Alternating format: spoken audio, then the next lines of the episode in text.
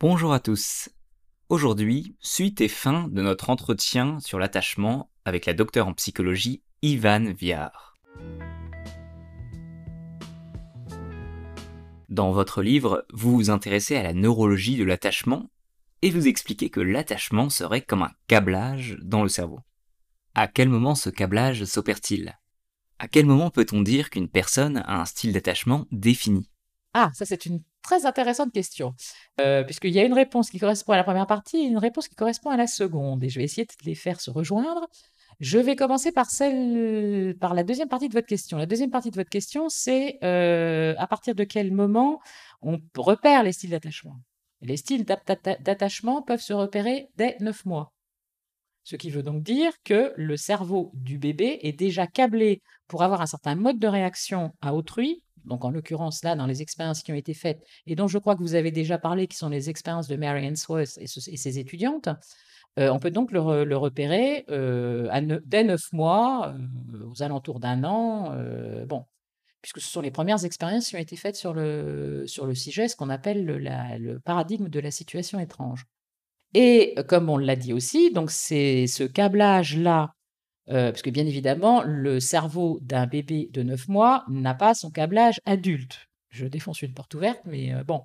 Donc, euh, le câblage du cerveau va donc se poursuivre.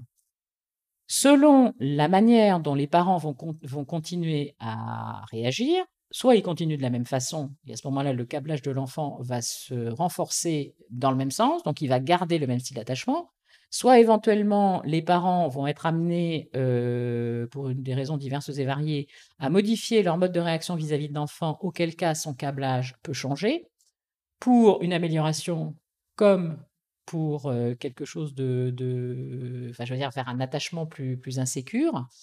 Et euh, donc là, on peut euh, limiter le, développement du cerveau. Traditionnellement, on dit que le cerveau, le cerveau adulte atteint son, développement vers 20-23 ans, au moment de la fin du câblage du cortex préfrontal. Et euh, donc par rapport à l'attachement, c'est exactement la même chose, puisque l'attachement câble le cerveau de la personne. Par contre, l'excellente nouvelle, qui fait que je suis là devant vous aujourd'hui et que je ne suis pas parti élever des chefs dans le Larzac, c'est que, heureusement pour nous, euh, tout ça, ça peut évoluer à n'importe quel âge. C'est-à-dire qu'on n'est pas câblé une fois pour toutes. Et à partir du moment où on s'intéresse justement à la manière dont on a été câblé, ou plus euh, prosaïquement à la manière dont on a été euh, élevé et dont on a été justement écouté, entendu, compris et soutenu ou pas, eh bien, on peut modifier tout ça. C'est ce qu'on appelle la plasticité cérébrale. Donc, le style d'attachement peut évoluer. Ça, c'est plutôt une bonne nouvelle. Mais concrètement, comment fait-on? Imaginons que j'ai un attachement insécure.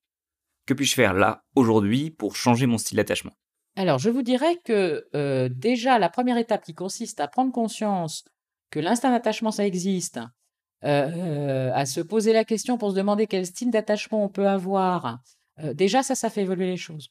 C'est un pas considérable qui fait déjà qu'il y a une partie du cerveau qui est la partie rationnelle, donc on va dire plutôt l'hémisphère gauche, qui va se mettre à communiquer avec la partie émotionnelle, qui est donc plutôt l'hémisphère droit, et qui va donc amener, parce que ce qu'il faut bien comprendre, c'est qu'en fait, comme, comme l'attachement est, un, est quelque chose d'instinctif qui câble notre, notre cerveau, notre cerveau n'a qu'une seule idée, c'est de fonctionner normalement. C'est-à-dire qu'un cerveau qui, euh, dont les deux hémisphères ne communiquent mal, euh, j'ai envie de dire, il fait avec, puisque c'est comme ça qu'il a été câblé, mais son idée, c'est plutôt d'essayer de communiquer, euh, de communiquer, de mieux communiquer avec lui-même. Mais pour ça, encore faut-il que la conscience, et que donc l'individu conscient ne mette pas des blocages à cette, à cette communication qui peut, cette communication inconsciente pouvant se manifester par des rêves, par exemple. Les rêves, on peut imaginer et d'ailleurs je pense que certains scientifiques l'ont montré, sont des manières d'essayer de, réarranger. Mais entre ce qu'on rêve et ce qu'on fait consciemment, il y a souvent un gouffre. Et euh, bon, donc euh, pour en revenir plus précisément à votre question, l'une des étapes importantes pour prendre conscience de la manière dont on fonctionne, c'est de partir, et pour essayer de faire évoluer les choses, c'est de partir de son quotidien, et par exemple des relations que l'on peut avoir en couple, et de voir comment, comment elle fonctionne. Donc là, on prend un exemple précis d'une situation et on regarde comment on a réagi. Alors, j'ai envie de dire très schématiquement, on peut continuer à prendre l'exemple dont je vous parlais tout à l'heure, qui est l'image positive de soi, l'image positive de l'autre, en négatif et positif, et voir justement notre, notre comportement, ce qu'il a traduit. Et se poser aussi la question de ce que le comportement de l'autre traduisait également, parce qu'on n'est pas tout seul dans cette interaction. bon, je suis consciente que ce que j'explique là est quand même très très schématique, et à ce niveau-là, je me permettrai de vous renvoyer à mon livre sur l'attachement, qui explique de manière plus détaillée les choses, ainsi que les deux autres ouvrages que vous avez mentionnés. Mais disons que le, le, point de l'affaire, et qui était déjà présenté tel quel par Bolby dès le départ, c'est pour se faciliter les choses, partir de situations présentes qui sont plus faciles à analyser parce qu'on les a sous les yeux, et puis que si on se pose la question, c'est qu'il y a déjà quelque chose qui attire notre attention, et à partir de ça, une fois qu'on a un petit peu débroussaillé les tenants et les aboutissants de la situation en question, se demander à quoi elle correspond de situation passée. C'est-à-dire comment cette situation-là est un écho de la manière dont on a été traité par le passé, par son père, par sa mère, par les personnes qui étaient autour de nous, voire par le modèle que représentait le couple parental. Et petit à petit, petit bout par petit bout, exemple par exemple, ça prend un petit peu de temps, mais euh, on arrive à faire, et plus, plus on le fait, j'ai envie de dire, plus les choses deviennent faciles et, euh, et plus on y arrive. Vous parliez du modèle du couple parental, donc vous confirmez qu'on transmet son signe d'attachement à ses enfants. Oui, la réponse est oui. Dans la mesure où euh, élever les enfants, généralement, se fait de manière assez instinctive. Et justement, une des caractéristiques de l'instinct d'attachement, c'est de gérer les relations à autrui, et en particulier les relations, j'ai envie de dire, euh, à la fois inconscientes et spontanées qu'on peut avoir avec les autres. Donc, on va réagir, si on n'y prête pas attention et euh, si on ne fait pas ce, entre guillemets, ce travail sur soi auquel je viens de faire allusion, on va réagir instinctivement et spontanément vis-à-vis de ses enfants de la, exactement de la même manière que nos parents ont réagi vis-à-vis de nous, c'est-à-dire la manière dont ils nous ont appris à réagir. Alors, quelquefois, on peut faire exactement l'inverse. Mais généralement, c'est pas mieux parce que ça n'est pas plus réfléchi et euh, bon donc euh, effectivement c'est extrêmement important de, prendre conscience de tout ça à la fois pour avoir un, couple dans lequel les choses fonctionnent mieux et surtout pour ne pas risquer de transmettre son style d'attachement à ses enfants. Concernant la transmission du style d'attachement, j'ai reçu plusieurs fois la question suivante. Existe-t-il des pratiques à encourager ou des mauvaises pratiques à proscrire pour aider son enfant à créer un style d'attachement sécure?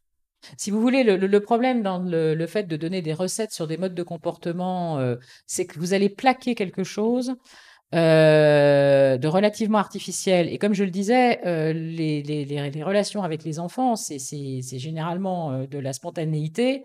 Et j'ai envie de dire, les situations les plus auxquelles il faut faire le plus attention, c'est justement les situations de tension. Et dans les situations de tension, on n'est pas là, on n'a pas le temps de réfléchir.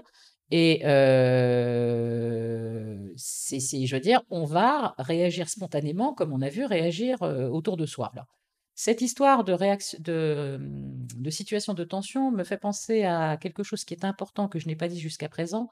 C'est aussi le fait que, imaginons que par exemple quelqu'un a fait ce, travail sur lui-même ou sur elle-même, s'est rendu compte qu'effectivement, jusqu'à présent, ses enfants, alors je ne sais pas, soit elle n'était pas suffisamment à l'écoute, soit il n'était pas suffisamment présent. Vous mélangez les il et les elle, il n'y a pas de sexisme à ce niveau-là, ça vaut aussi bien pour papa que pour maman. Et voire pour les couples homosexuels, pas de différence non plus, c'est le même principe. Et donc, euh, euh, l'idée, c'est que euh, même une fois qu'on a bien réfléchi, bon, là encore, je vais vous dire, le, chasser le naturel, il revient au galop, on n'est pas à l'abri d'une gaffe. Puis je veux dire, les parents ne sont pas parfaits, il y a des moments où ils sont fatigués, enfin bon, bref. Mais là, ce qu'il faut absolument, ce dont il faut être conscient, c'est que toutes les gaffes se rattrapent. Et qu'en fait, un enfant n'a qu'une seule idée, c'est de protéger ses parents, de pardonner à ses parents, ce qui est d'ailleurs la raison pour laquelle se mettent en place ces styles d'attachement parce que l'enfant ne peut pas admettre qu'il est maltraité en quelque sorte, donc euh, bah, il met sous le tapis et il étouffe euh, les choses qui qui vont pas bien, mais que bon et euh, là, vos enfants sont absolument ravis de de de vous pardonner. Alors si en plus vous leur expliquez que la raison les raisons pour lesquelles vous avez fait ça, ils seront absolument ravis de l'entendre. Rien n'est irrattrapable et bon, faut surtout pas se culpabiliser. En parlant de culpabilité, il y a des pères et des mères qui craignent de mettre leur enfant trop tôt à la crèche, par crainte de fragiliser le lien d'attachement. Est-ce que cette crainte est une crainte justifiée? Alors, ce qu'en dit la science, c'est qu'effectivement, c'est pas forcément une bonne idée, ce qui est un doux euphémisme. Euh, le passage en crèche a effectivement tendance à fabriquer des enfants évitants, et ce, proportionnellement au temps passé en crèche. Ça, c'est le premier point, qui est assez perturbateur. Maintenant, le deuxième point qui l'est moins, c'est que comme je vous ai expliqué que le style d'attachement n'est pas quelque chose qui est figé entre 0 et 3 ans ou 5 ans et autres, vous avez toutes les possibilités de vous rattraper par la suite. Mais euh, cela étant, il est important d'être conscient de ça, que les parents soient conscients qu'effectivement, le fait d'être euh, dans des... Alors, c'est pas tellement le fait d'être dans des mains étrangères, c'est surtout le fait que dans les, dans les crèches, l'enfant va avoir affaire à plusieurs personnes différentes. Parce que derrière l'établissement du, style d'attachement, il va y avoir, qui est directement lié avec cette idée de, câblage du cerveau, c'est l'idée d'être capable de prévoir les réactions de la personne qui va venir s'occuper de vous. Donc, euh, c'est pour ça qu'on va, va avoir un style d'attachement qui va correspondre euh, aux personnes qu'on voit le plus longtemps. Alors, c'est vrai que traditionnellement, c'était la mère, Maintenant, ça peut être quelqu'un de la crèche. Si le, bébé passe plusieurs heures en crèche, il va finir par passer plusieurs heures avec les personnels de la crèche plutôt qu'avec ses parents. Donc c'est avec eux qu'il risque de s'attacher.